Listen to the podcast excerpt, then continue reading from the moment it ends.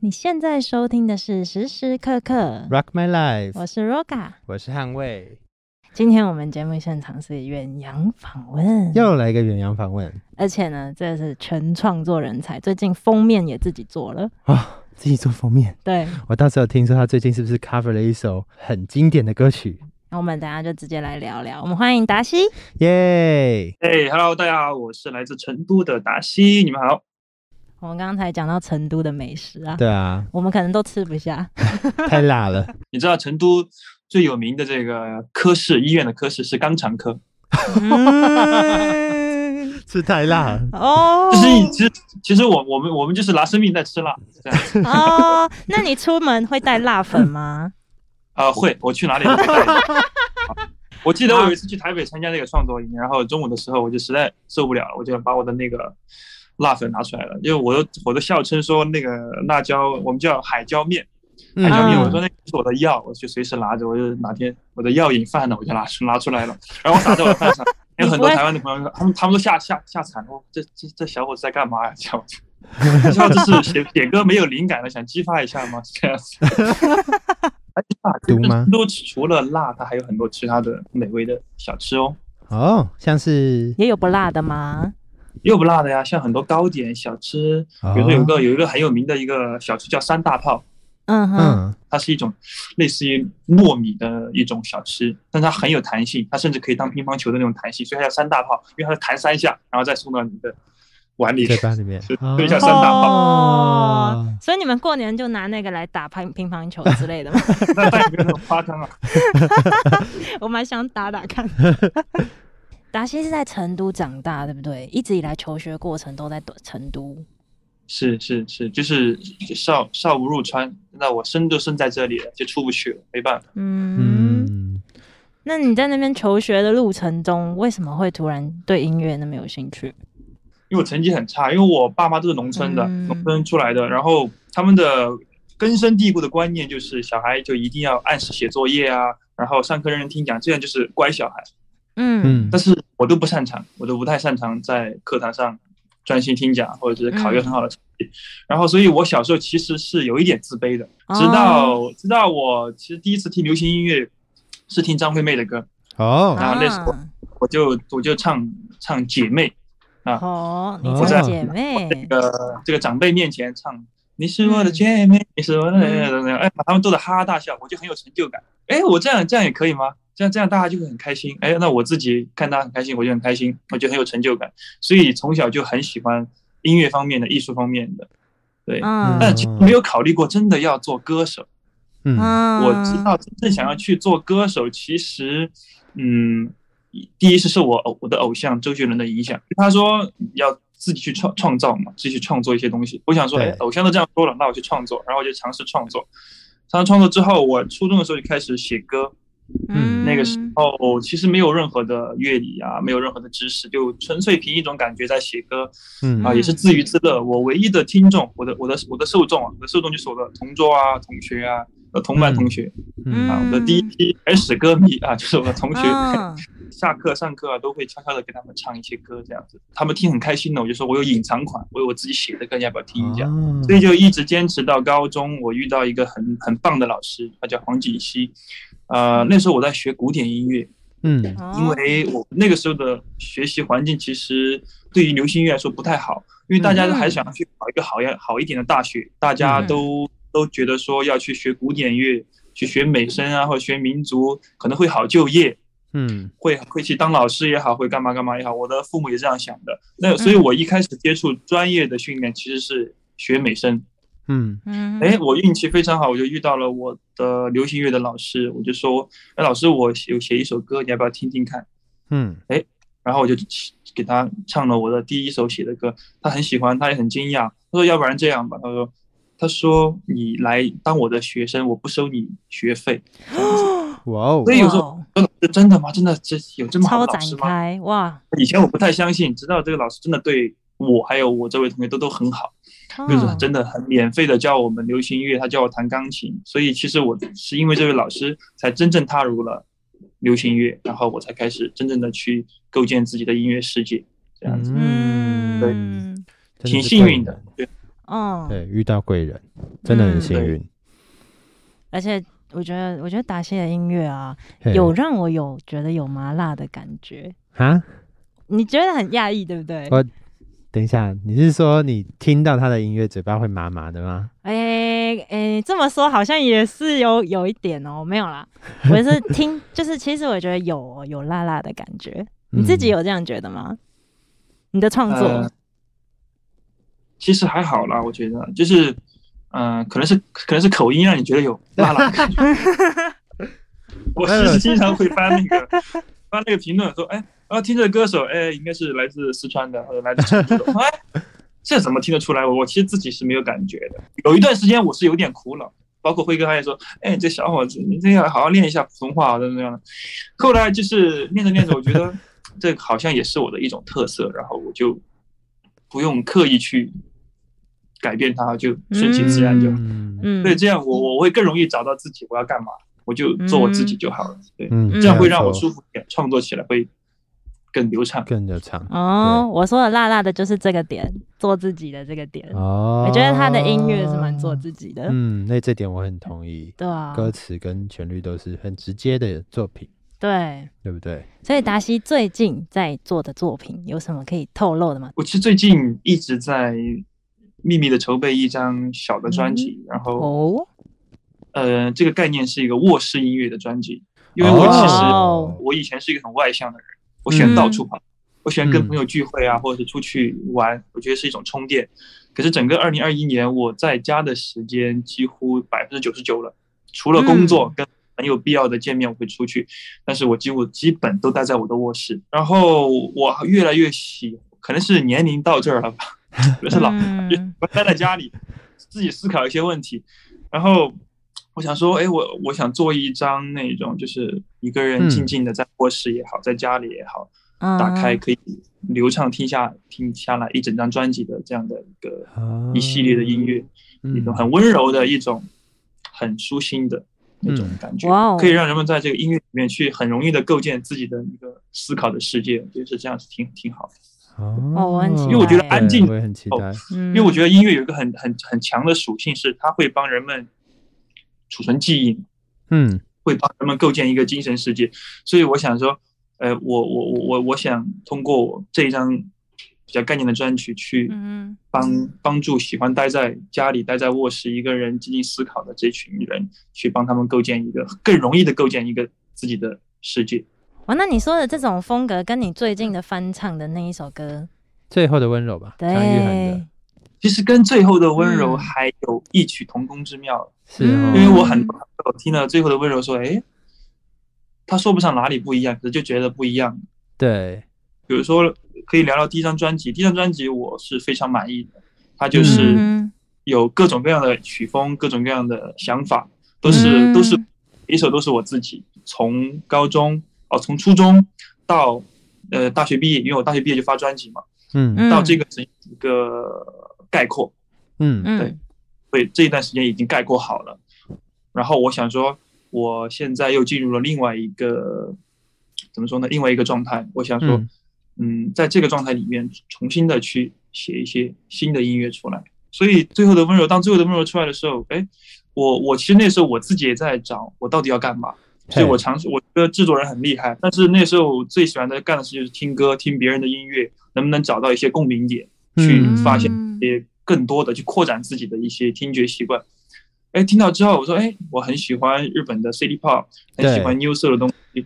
然后，对。所以我就尝试跟制作人沟通，说我想要这个，我想要那个，然后我们可不可以加这个，可不可以加那个，他都很精准的捕捉到嗯。我想要的，然后所以就有了最后的温柔。我觉得对我来说是一种实验，好像可以这么做，所以我在我的这张卧室概念专辑里面也会延续这样的一个感觉，用一种很温柔的方式传到听众的耳朵。嗯，嗯没错，因为最后的温柔的确是一个很 chill，然后有一点有一点点 city pop，但是又没有那么忧郁，比较像嗯是、呃在都市完就是工作完以后回家喝个小酒，然后看收音机看夜景的那个感氛围。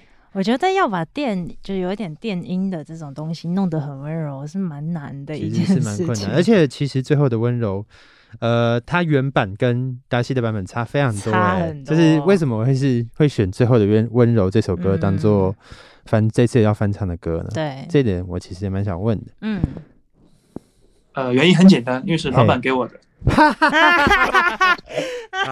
老板私信给我，呃这首歌要不要试一下？我听一下，哎，好像就是它的词曲的基础非常的好。对，嗯没错，其实我觉得怎么编都好听，嗯，它确实是怎么编都好听，所以就尝试着往我喜欢的方向去编，刚好大家也喜欢，就是挺开心的一件事情。对，对，听起来达西的一路很顺其自然，很自然啊，对啊也没有这首歌，我最近在巡演的时候有唱过，非常艰难唱起来。为什么？因为它的 key 太低了。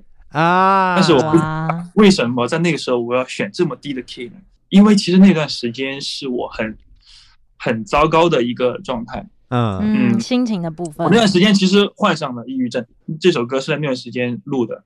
然后我就想说，嗯。啊，我感觉整个世界都在往下掉，那我的 key 也往下掉一掉好了，所以就是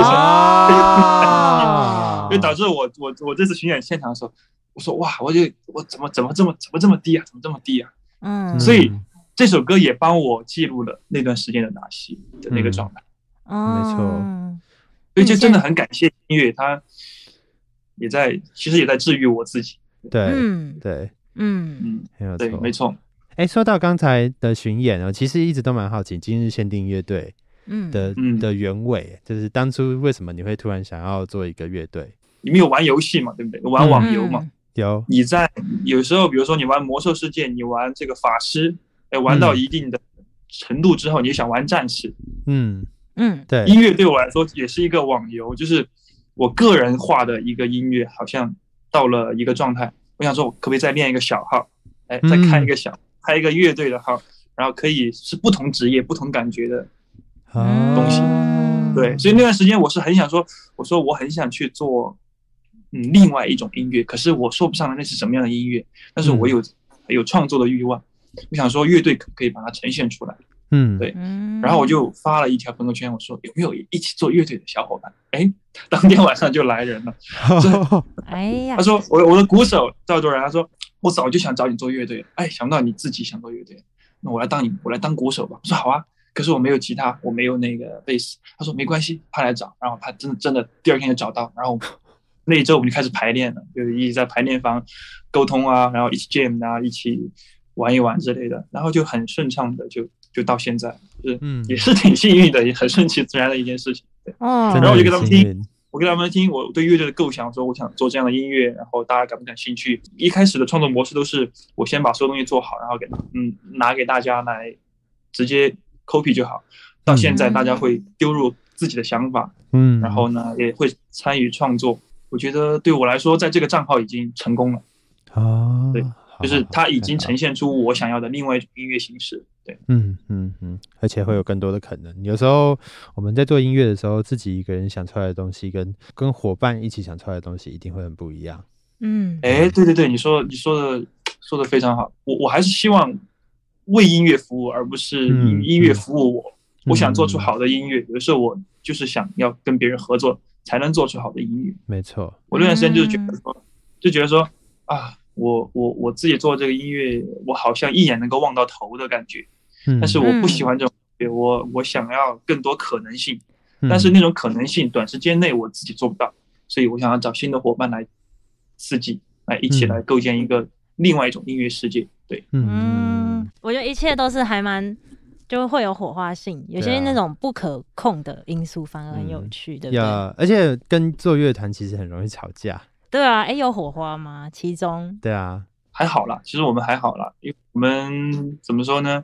可能大家都比较呃将就我吧，就是那种 我我要做什么好，大家就尝试一下那种感觉。因为我们大家都平时都是挺挺 chill 的那种感觉，就是以玩、以嗯。轻松嗯。的状态为目标，没有想说一定要做做到做出什么成绩那种感觉嗯。当然，如果有好成绩，我们很开心，但是我们还是想说，做乐队最重要就是像在打篮打篮球一样那种感觉，嗯在运动。对对对。哦，这真的是不想把它当做一种工作。嗯，嗯，有我在今日限定里面听到的达西真的是比较放松的，对，而且之后应该也会继续往这个方向迈进吧，更放松会吗的方向。我倒是对对对，我倒是希望有一个嗯结结合，嗯，嗯因为呃太放松的话又会没有边界。对，对但是，到我到那个阶段又还很早，所以目前这个阶段就尽量放松去创作就好。嗯到了一定阶段的时候，可能会收回来说，我的我的最终目标是我想要留下不是流行乐那么简单而已，我想留下的以后以后的学音乐的朋友们一听这首歌，它是有启发的这样的音乐，对，哦，嗯，我觉得已经有了，对我也觉得已经有了，因为你知道你的第一张专辑，那个时候我有在做你的试训，就是你巡回演出的时候，那个时候的我我在加班嘛，但我在听你嗯。那个很轻声细语的在讲加个班，在加个班，我就觉得嗯心甘情愿，加班 OK 的啦，OK OK，对，做你的试训那时候真的是蛮享受的。我做的就很开心，这样我觉得那就是刚刚达西说的那个玩乐的感觉。嗯，对我真的很期待达西继续抱着这种玩乐的心态去我也非常期待。做今日限定，或者是嗯任何你自己的专辑都是这样。嗯，不过嗯除了今日限定，达西这两年是不是也参加很多节目啊？选秀节目，像哇，感觉压力很对大。啊的确是的确是导致其实今年有一档节目的嗯也是选歌还干嘛，我不敢参加了。其实老师讲，我不要去了，嗯 因为我参加了两次这种音乐性的比赛，我内心深处有一个声音说，嗯，不行，觉得音乐不要拿出来比赛，至少对于我来讲，我觉得有嗯是一种残忍。嗯，对嗯就是有种什么呢？就像我参加好声音的时候，威廉老师他自己有说说说说一句说一个观点是，每一首创作都是一个小孩。是嗯是，我当时就有一个想法说，哎，我那我们好残忍，我们就是把自己的小孩打扮的干干净净、漂漂亮亮拿出来，然后大家都在都在比较，说，哎，你的小孩乖，你的小孩分数高，还是我的小孩更可爱啊？怎么怎么样？当时我觉得啊，我不要，哦对我是不要比赛的。对嗯，没有真的没有，但是也许你明年又会有别的想法，也不一定。对我对对我这个人就是一段时间就是一个想法这样。嗯，这样子蛮好的。其实当下是最重要的。对了，嗯，但是我觉得想法本来就会改变啊，对，随着时间不同，有时候想法改变了以后，譬如说，呃，刚才说的拿小孩出来比赛，我一开始以前，因为我以前也是古典乐出身的，我以前也有参加过一些嗯比赛，但是那时候的感受就是真的压力又很大，然后你又很担心自己会失误，嗯然后你做出来的东西有时候。嗯，你的老师不喜欢，或者是你的你的评委不喜欢的时候，你就嗯会觉得很不舒服。但是那个不可避免的。对，不可避免，只要有竞争就很难因为其实。不可能所有人都喜欢。对啊，就像假如今天我喜欢了，你可能就不喜欢。，对，嗯，但是我到后面就发现另外一件事情，就是很多时候参加比赛，对我们来说，其实应该更要是跟自己竞争。对，你说的没错，嗯，就跟自己比较就好了。有时候我们抱着是我要比昨天的自己更好一点，我要比呃过去的作品更有启发性一点的想法去参赛的话，其实我觉得那个压力会小一点点，虽然还是会有压力的。哦，我我反而会觉得不要比诶、真的吗？嗯，如果是我的话啦，嗯我觉得轻松去玩，去认识那个导师们啊，然后去曝光一下，让大家再回流到我想做的音乐，这样。嗯，我比较没有办法，嗯，我是我是觉得有那样的，嗯，怎么说呢？有那样的类型，就是嗯，适合比赛的类型的歌手或者是作品，嗯，对。那是没问题。只是我自己个人不太适合，啊。因为我其实很有好胜心，我好胜心很强。啊，是那我懂有的，时候，我我做的音乐，我不太希望他去打仗，嗯，对。啊然后，我也不太希望做打仗的音乐。嗯，嗯其实我因为嗯我我喜欢达西的音乐，就是他第一张专辑《身边》这首歌。其实我那时候做那个视讯，我做了一个纯白的背景，我做了一个钢琴是纯白，然后后面裂了一个缝，这样。我觉得达西的音乐给我的感觉就是真的是纯白的嗯，那种那种空间很感，干净的，对，，很干净，很舒服，是疗愈的。嗯，对所以对啊，达西说他自己不适合比赛，我觉得是啦，就是他是个全创作歌手，他是有表达自己的立场对，而且跟想法的一个创作人，嗯所以确实比赛这件事情就就就是很，哎，但是我觉得就是那个 对啊，那个今天要比明昨天的自己的好一点，嗯，这一点倒是不论是在比赛或者在做自己的音乐，对我来说都觉得蛮重要的。因为我觉得达西刚刚说他的音乐是记录性的嘛，对啊不对？对啊。我觉得他昨天的那个也是他，对，那今天这个也是他，所以没有必要比较。但是会一定会有不一样，不需要，我觉得甚至不用说一定要比较好啊，有时嗯。候可能就是更不一样，或是更有趣，或者是好了，如果是两更好边都一样，但为什？么为什么要更有趣？你知道我的意思吗？那是在为了别人呢、嗯，嗯，好像懂。如果你不把比较这件事情放进去你的脑袋，你反而比较轻松可以玩。我反而觉得像他刚刚讲那个玩游戏的概念很好，嗯我我要继续，我也要继续玩乐团。对啊，因为我自己对于音乐创作一个很坚持的观点就是，我自己写的歌，别人听了，其实这首歌是属于他的，就不是我自己的歌。比如说我听别人的歌，我听到比如周杰伦的某一首歌也好，我就会想到我自己的故事，我会想到周杰伦有什么故事。别人歌听达西的歌也是，他不会知道我有什么故事，他只会只会帮他去记录他想记录的东西。呃，所以我就不太喜欢，就是说，哦，不是不太喜欢，就我自己不太适应拿歌曲去比赛的原因就是这个。嗯它的啊它的功能性、它的作用已经在根本上已经不一样。对，对嗯，对，对，我觉得支持达西先来做的决定。嗯，我觉得我觉得做自己喜欢的音乐，嗯。比起想办法去呃在比赛里面做大家可能会喜欢的音乐来的开心多了。，嗯。因为我刚刚刚在聊到这个比赛嘛，我其实这连续两个比赛之后，我我我其实整个人是乱掉的，是，嗯。我感觉我已经碎了，就是碎成渣的一个状态，这就导致我整个这一年我其实是有一点废人的感觉。嗯，我最严重的时候，我的是生活中的肺啊，我懂，我最严重就是啊我懂我我饭也不知道怎么吃，然后我的朋友就是说想尽一切办法让我吃，我最我最最轻的体重是一百零三斤，就是啊挺我等我一米八一五十多，哦，比我还轻啊！对天对我最轻的时候这是挺夸张的。然后我看我那个时候的别人拍我的照片都是，就整个脸是凹陷进去的这样，哦凹进夸张我慢慢就会发现，原来我这两年，因为这两年这个两个比赛，特别是第一个明日之子的比赛，对我影响非常大。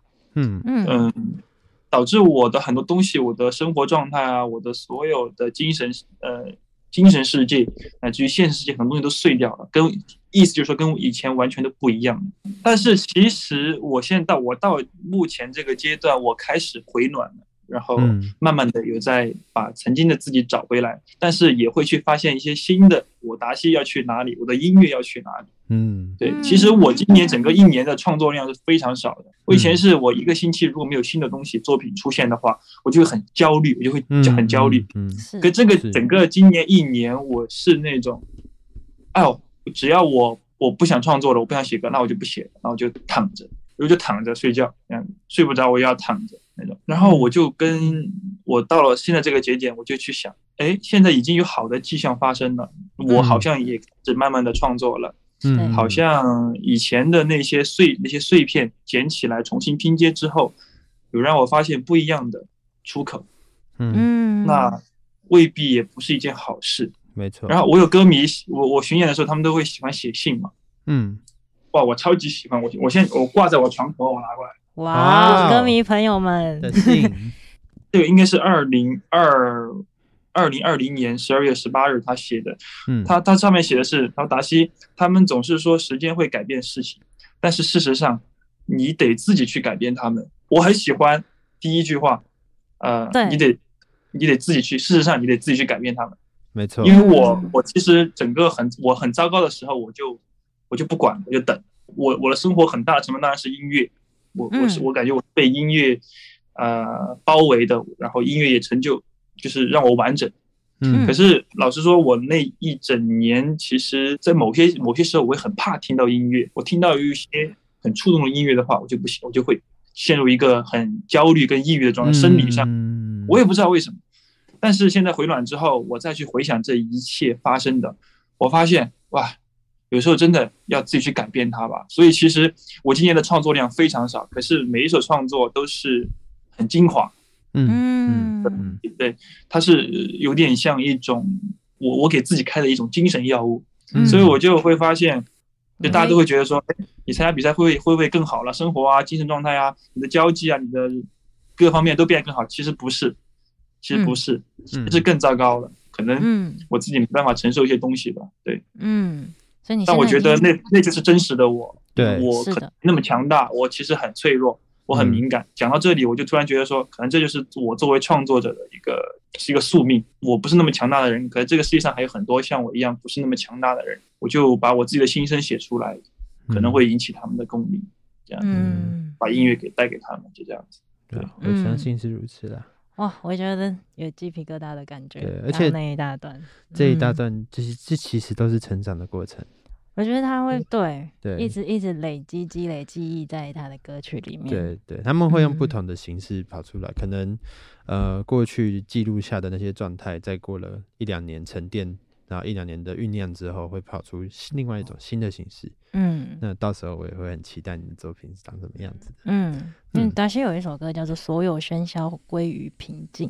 嗯所有喧嚣归于平静。对，其实现在达西说他已经在回暖的过程，其实嗯整个就是有感受到说，哎、达西是他有开始在接受比较平静的状态，有开始回归这件事情。嗯，包括在卧在嗯做卧室音乐，应该也是吧？毕竟卧室音乐其实是一个很，你要待在一个很安自己的空间，嗯，坐在一个很安静的角落里面，对，然后仔细的去听你的脑袋想要说的话。